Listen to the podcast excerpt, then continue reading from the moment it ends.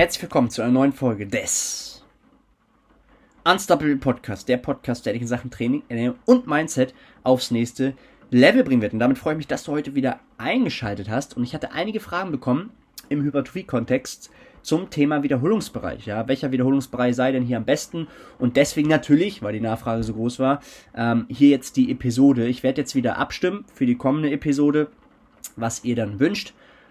Und damit würde ich sagen, starten wir wie sonst auch direkt rein, ja.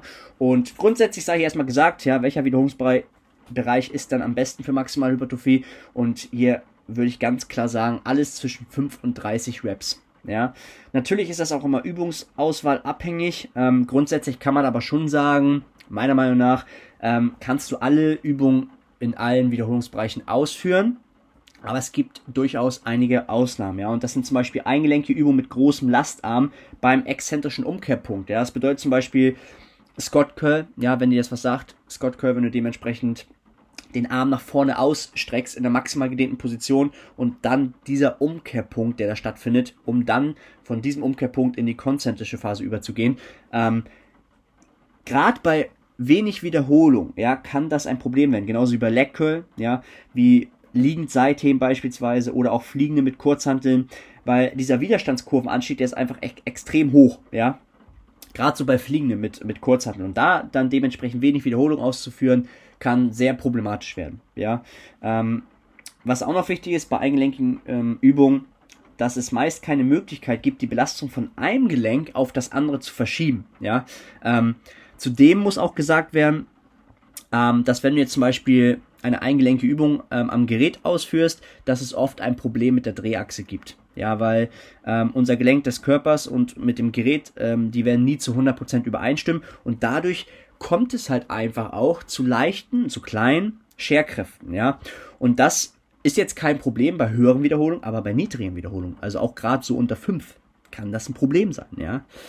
Deswegen hier mein Tipp an dich, ja, merke dir auf jeden Fall, gerade bei bei eingelenkigen ähm, Geräten, dass das Ganze für schwere, wenig Wiederholung nicht geeignet ist. Ja.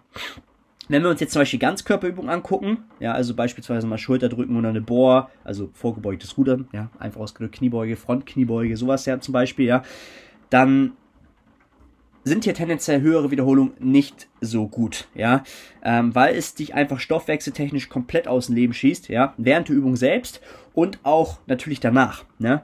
Zudem muss man auch noch sagen, dass synergistische Muskeln zum limitierenden Faktor werden können. Und das ist beispielsweise der Rumpf. Stell dir mal vor, du machst 20 plus Wiederholungen, äh, Kniebeuge oder Frontkniebeuge als Beispiel jetzt, ja. Ähm, der Stoffwechsel wird dich komplett aus dem Leben hauen und zudem wird dein Rumpf wahrscheinlich auch zuerst limitieren, limitierend sein, ja. Und wir wollen natürlich, dass der Muskel der limitierende Faktor wird, also dass der zuerst aufgibt, ja. Kardiovaskuläres System ist auch noch ein weiterer Punkt, ja, der auch mit reinspielen wird, ja. Also du trainierst dann vielleicht deine Ausdauer so, das ist gut, ja. Kannst aber auch dementsprechend separat Ausdauertraining machen. Macht dann in dem Kontext viel mehr Sinn, wenn es dir um maximale Hypertrophie-Training um das maximale Hypertrophie-Training geht. Äh, da gehe ich mal von aus, wenn du diesen Podcast hier hörst. Ne? Ähm, also das ganz, ganz wichtig hier. Ähm, das halt einfach auch zu wissen. Ja, ähm, das wie gesagt bei Schulterdrücken oder an sich so bei Grundübungen, gerade höhere Reps, ähm, aufgrund der genannten Dinge gerade ähm, problematisch sein können.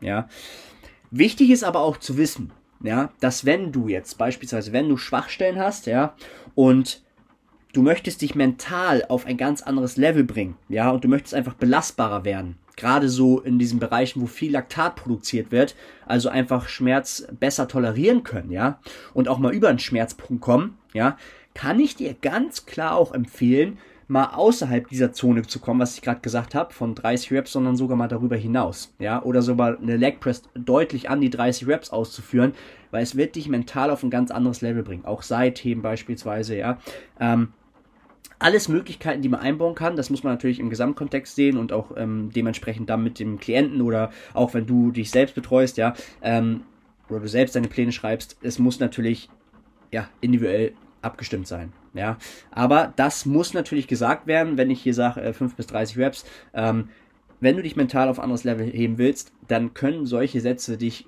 komplett aus deiner Komfortzone rausholen. Ja, habe ich sehr, sehr gute Erfahrungen mitgemacht. Ja, also das ist nochmal ganz, ganz wichtig. Ne? Grundsätzlich können wir hier aber jetzt nochmal festhalten, ja, je höher der Widerstands- oder der Widerstands-, der Wiederholungs-, je höher der Wiederholungsbereich, äh, ne, des, desto mehr ist es einfach empfehlenswert, eher Eingelenkübungen zu machen aufgrund Stoffwechselprozesse, ja, Stabilisierung und auch äh, Koordination, ja, ähm, ganz, ganz wichtige Punkte. Ähm, wichtig ist hier einfach auch mehr in Bewegung zu bleiben, also kein Auslocken, ja. Und auch wenn das natürlich die Übung ähm, ermöglicht, ja, darauf einfach auch zu achten und geringe Wiederholungsanzahlen einfach auch für Übungen, für Grundübungen wie ein ADL, wie ein SLDL, wie ein Con Conventional Deadlift, ja, ähm, da wo wir wirklich maximale Kraftspitzen erreichen können. Und so weißt du jetzt selbst, ähm, wo was anzuwenden ist, ja, ähm, von meiner Empfehlung ganz klar. Und in diesem Sinne haben wir soweit alles besprochen. Sehr, sehr kurz und knapp, aber das Wichtigste involviert für dich. Und wie auch zuletzt in jeder Episode, do it.